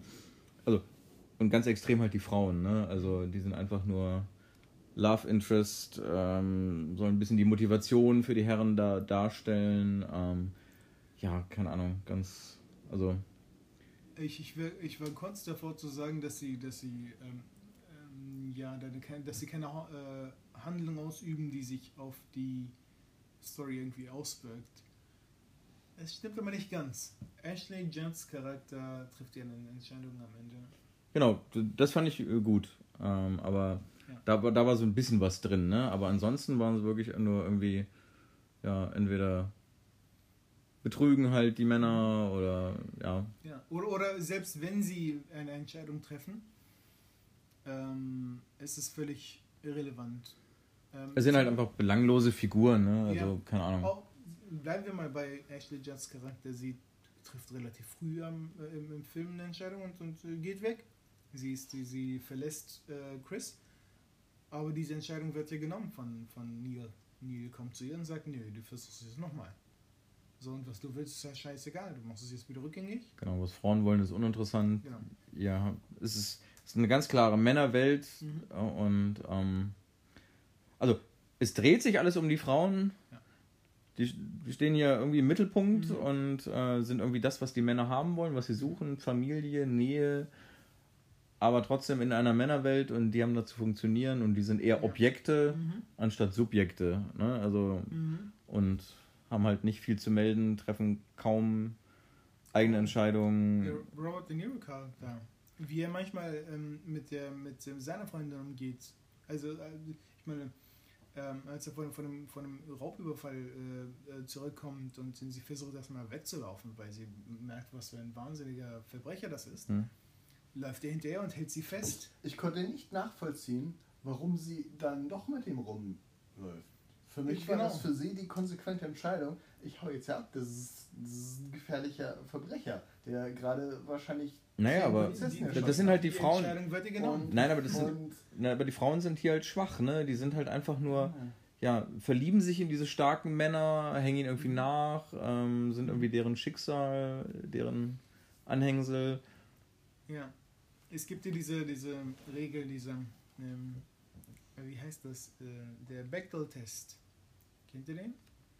Der, der, der Bechdel-Test besagt also, das äh, äh stammt aus einem Comic von einer Comic-Autorin, die äh, zwei Charaktere miteinander über Filme sprechen lassen hat und, und die eine meinte, also du merkst gar nicht, wie, wie frauenfeindlich oder wie sexistisch Filme, die, der durchschnittliche amerikanische Film so ist.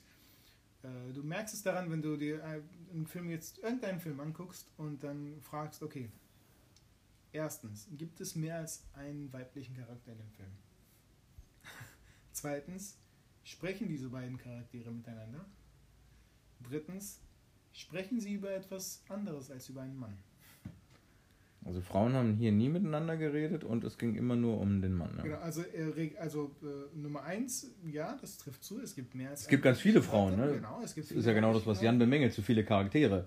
Aber. Sprechen sie miteinander? Ähm, Natalie Portman spricht. Na, ganz kurz mit ihrer Mutter. Ja. Aber nur ganz kurz, wegen der Spange. Das ist der einzige Fra Frau mit Frau-Dialog, da geht es um genau. die Spange. Äh, äh, warte. Und der äh, Punkt Nummer drei ist hier: sprechen Sie über etwas anderes als über einen Mann. Sie spricht über ihren Vater. Ja, die Spange ja, will sie unbedingt tragen für ihren Papa. Genau. Also, ja, nein. genau, der Bechdel-Test, äh, ja, ist. Äh, Fail. Ist, genau, genau. Nicht bestanden. Äh, gut, das ist jetzt kein objektiver Test oder so, aber das ist so so, Gut, und wir haben hier nicht den Test gebraucht, um das zu erkennen, glaube ich. Ja, ne? genau. aber, aber ja, den, der Test hier auf den Film angewendet und dann spätestens ist es klar. Ja. Ähm, wir haben gerade wissenschaftlich bewiesen, dass das ein sexistischer Film ist. ähm, aber es ist schon echt ähm, überraschend, wenn man die, einige der besten Filme aller Zeiten haben nicht mal zwei weibliche Charaktere. Also keine Charaktere wirklich. Also ja, Frauen Statistinnen oder sowas, aber keine Charaktere. Niemand, der mehr als ein Wort sagt. Ähm, ja. Naja. Hier ist es, wie gesagt, ein bisschen komplizierter. Aber auch eher. Das ist die Frage, wer hat denn die Filme dann zu den besten Filmen aller Zeiten gemacht? Männer wahrscheinlich, ne? Ja! mm. Mm. Going down the patriarchy, äh, Thorsten. Also ich, ich störe mich selten an sowas, aber hier in dem Fall hätte ich mir eine, eine stärkere Frauencharakter einfach gewünscht. Irgendwie eine, mhm. eine, eine das, hat, das hat den Film irgendwie. Ja, ich hätte mir einfach einen stärkeren Frauencharakter gewünscht. Das mhm. waren wirklich einfach alles, wie Thorsten schon gesagt hat, nur, nur, nur Statisten. Mhm. Ja. Okay, habt ihr noch etwas, ähm, was ihr über den Film sagen wollt, oder? Mm. dann können wir nämlich äh, alles nochmal kurz zusammenfassen und äh, sagen, wie wir den Film finden. Und äh, Achso, so. Ein, zwei Zitate fand ich halt genial hier. Äh, habe ich mir notiert. Als De Niro mit Van Sant am Telefon ist und sagt, an ihrem Ende der Leitung spricht eine Leiche. Ja. habe ich mich gefreut. Ganz großartig. Hat so ein bisschen gedauert, bis er dann endlich tot war, aber. Mhm. Und der ist auch großartig gestorben. Äh, ja. Wo ist der? Wo ist der? Bla bla bla. Beantworte meine Frage, dann erschieße ich dich nicht. War großartig. Jawohl. Ähm, mm. Ja, dann. Jan, zusammenfassend? Äh, geben wir auch schon eine Punktzahl oder? Ja, also, ja, ja, jetzt werde Also. Hm. Im zeitlichen Kontext würde ich dem Film gerade so noch eine 8 von 10 geben. Oh, okay. Das überrascht mich, ehrlich gesagt. Entweder eine 7 oder eine 8. Ich fand. Du kannst ruhig zu deiner 7 stehen.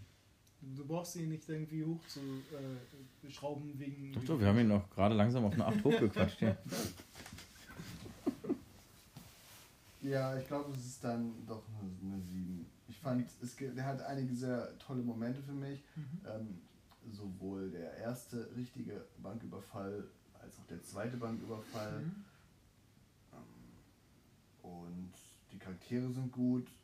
Er hat halt zwischendurch für mich einfach, einfach Längen. Ich habe manche mhm. Sachen konnte ich einfach nicht nachfühlen. Für mich hat da irgendwas gefehlt. Mhm.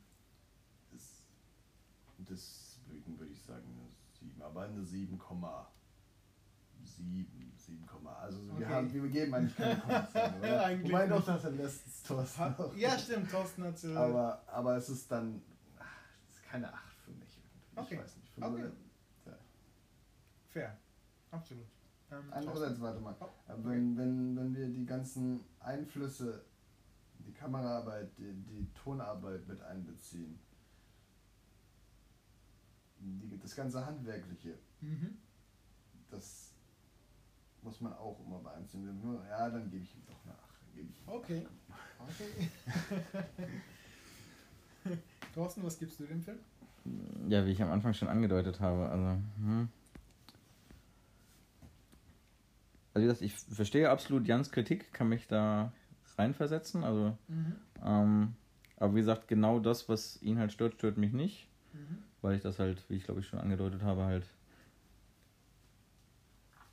Also er verfolgt, also Michael Mann verfolgt hier halt hier ein klares Konzept. Ja. Und das sind halt eben diese vielen punktuellen Charaktere, ähm, halt alles, ja, keine Ahnung, Tools, Vehikel mhm. für die beiden. Und ähm, das kann man als störend empfinden, ist nachvollziehbar. Ähm, und man hätte das Ganze auch anders angehen können, mhm. eben indem man einfach eine Handvoll rausnimmt und die dann die einzelnen ein bisschen noch weiter ausbreitet, um sie noch ein bisschen besser nachvollziehbar. Mhm. Wobei ich denke, also ich kann seine Entscheidung nachvollziehen, mhm. weil dann ist halt auch die Gefahr, also er wollte halt eben diese Dualität, diese beiden Seiten einer Medaille, mhm. die beiden Zwillinge da, De Niro und Pacino, er wollte den Fokus darauf legen und wenn man zum Beispiel die Tochter oder Idi oder so, wenn man denen sehr viel mehr Zeit und deren Motivation und Entscheidungen mehr Zeit gewidmet hätte, dann hätte man halt auch sehr schnell von den beiden ablenken können und das wollte er nicht. Deswegen mhm. kann ich das seine Entscheidung absolut nachvollziehen und finde die richtig an der Stelle. Ist auch eher ungewöhnlich. Also im ersten Moment fällt mir kein vergleichbarer Film ein, wo das so gemacht wurde. Auch wenn es das garantiert gibt, aber ja. Ähm, das macht ihn schon besonders.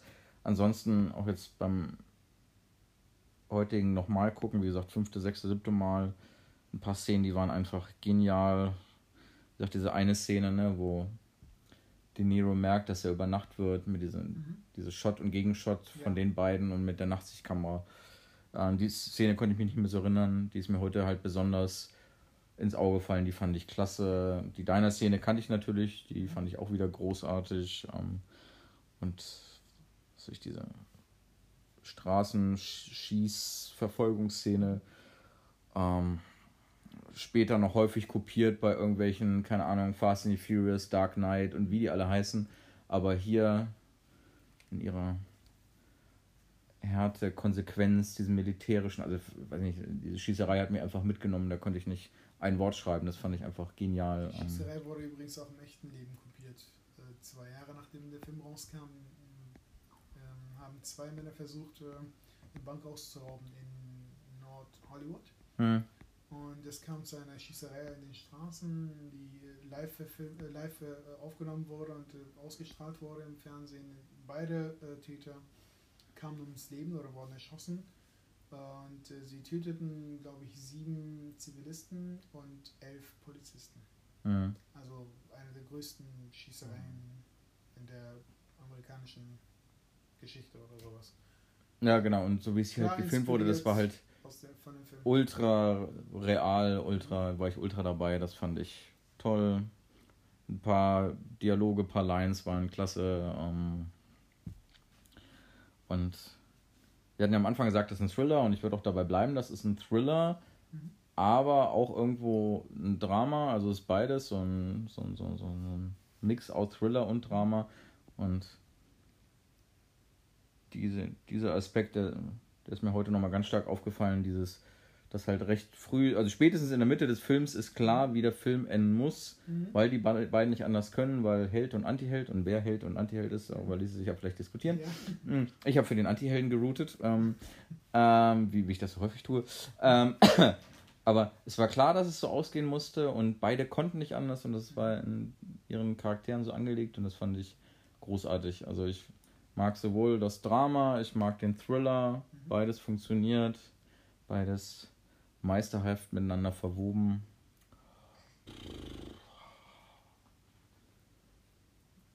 Gut, Rating? 8,5. Ja. Ja. Also Okay. mit so Richtung 10 gehen, da muss man, tue ich mich immer schwer. Das können nur ganz wenige. Also 8,5 bis fast Richtung 9, aber so 8,5 würde ich auf jeden Fall sagen. Das sind wir weniger weit auseinander, als ich dachte. Äh, ich übrigens auch. Ich bin auch bei 8 Punkten von 10. Ähm, ich würde alles so, wie du es gesagt hast, unterstreichen. Ähm, das, was dir gefallen hat, hat mir auch so gefallen. Ähm, die, die Dualität der beiden Charaktere und die äh, oder ja, Ausweglosigkeit oder vermeintliche Ausweglosigkeit äh, ist, ist sehr interessant. Äh, ihre Storys sind sehr interessant und, und äh, es ist ähm, auf eine sehr schön nachvollziehbaren Art und Weise dargestellt, wie äh, die Charaktere sich entscheiden können am Ende des Films und so, so dass wir mitfiebern, wenn sie zu der Entscheidung kommen. Ja?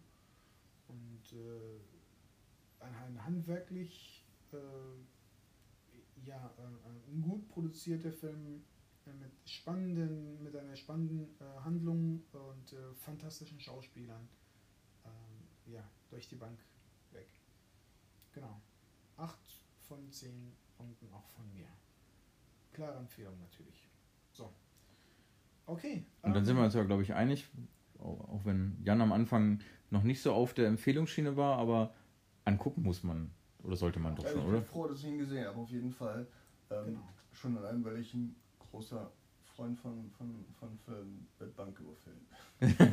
also ich will jetzt nicht hier das Wort heißt Film in den Mund nehmen, weil es ja dann doch eher nicht in die Richtung geht, glaube ich, sind wir uns einig. Es hat Äh, heiße ja. Elemente, Also ich, aber ich es finde, also ich, ich, ich will dir das nicht, ich, ich will das jetzt nicht so pauschal pauschalisieren. Äh, es Die Frage habe ich mir schon vor einer Stunde ge gestellt. Was, was heißt denn, also ist immer so schwer zu sagen, das ist ein Thriller, das ist ein Drama, das ist das. Also wer definiert denn, was ein Heistfilm ist und was dazugehört? Ne? Also er hat definitiv. Ich glaube, da können wir vielleicht beim nächsten Film drüber sprechen, den wir schauen. Also was, Mm, also was macht halt ein Heistfilm oder was muss ein Film haben, damit es ein Heist ist? Ja. Reicht es, dass ein Heist da drin vorkommt oder Okay. muss eine Planung mit dabei sein? Ähm, gut, Ich würde jetzt einfach nur mal aus dem Bauch heraus sagen, es muss halt ein Banküberfall sein und ich als Zuschauer muss wollen, dass sie schaffen. okay. Das wäre jetzt erstmal nur aus dem Bauch heraus meine Definition und dementsprechend wäre es sogar auch noch ein Heistfilm. Okay. Oh. Äh, das, das In, in Klammern, in Klammern. sehr, sehr So, spannend. ne? Also, Gut. Äh, aber gut. leiten wir mal zu, dem, zu unserem nächsten Film über. Wir haben uns noch nicht entschieden, welchen Film wir als nächstes äh, behandeln. Die, Jan, hast du schon, du hast eine Ich Idee? hatte einen Tipp, äh, also eine Idee gegeben. Beziehungsweise, äh, ganz kurz nochmal, wir haben uns noch gar nicht entschieden, wie wir zu der Entscheidung kommen wollen. Also bisher hat äh, Jan einen Filmvorschlag gemacht und wir haben zugestimmt, weil wir den Film toll fanden. Beziehungsweise Heat hast du noch nicht geguckt Ja, und wir dachten, klar, gucken wir doch mal Heat. Ähm, hast du noch einen Vorschlag?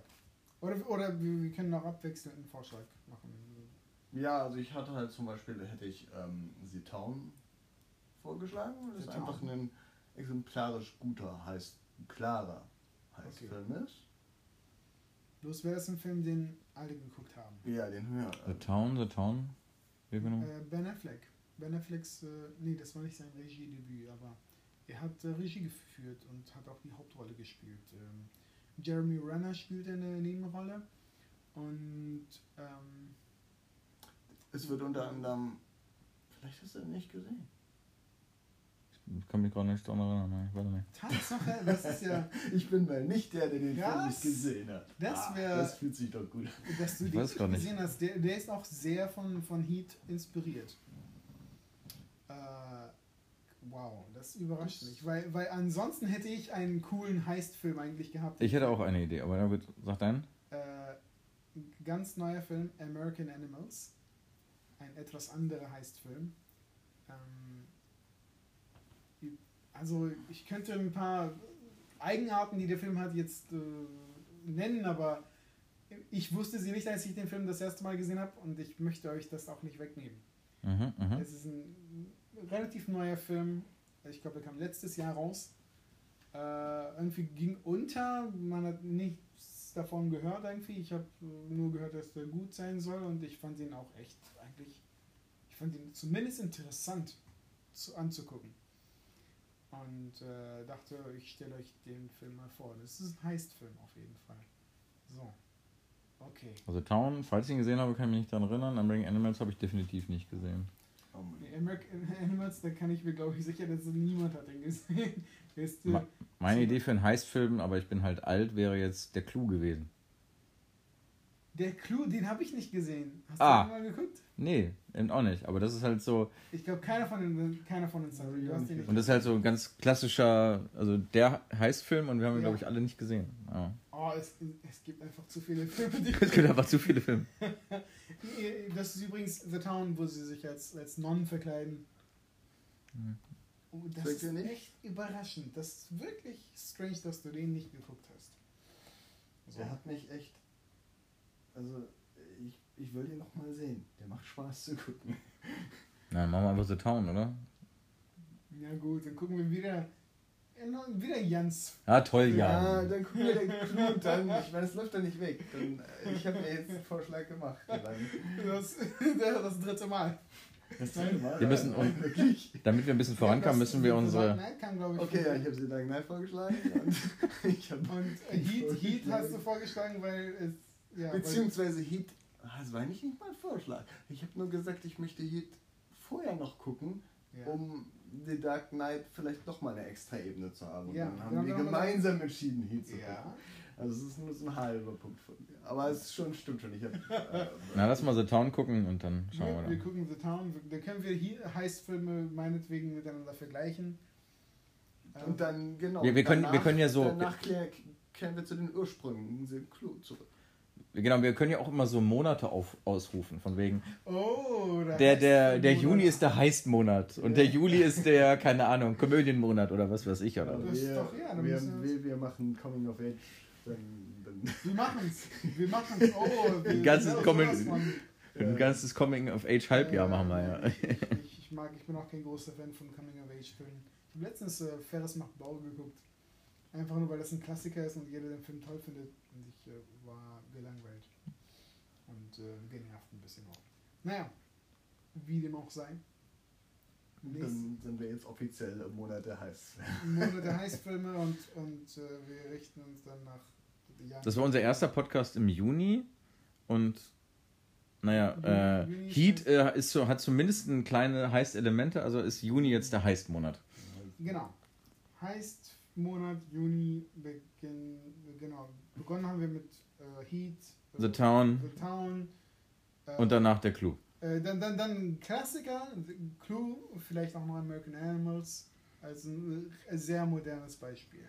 Okay, dann So, sind wir bei Heist wieder up to date. genau. genau. Ja, schön abgerundet. Sehr gut. Alles klar. Äh, gut, dann war's das. Das schließen wir an der Stelle. Oder hören uns das nächste Mal und äh, viel Spaß bis dahin. Ciao. Ciao. Er will nicht stoppen.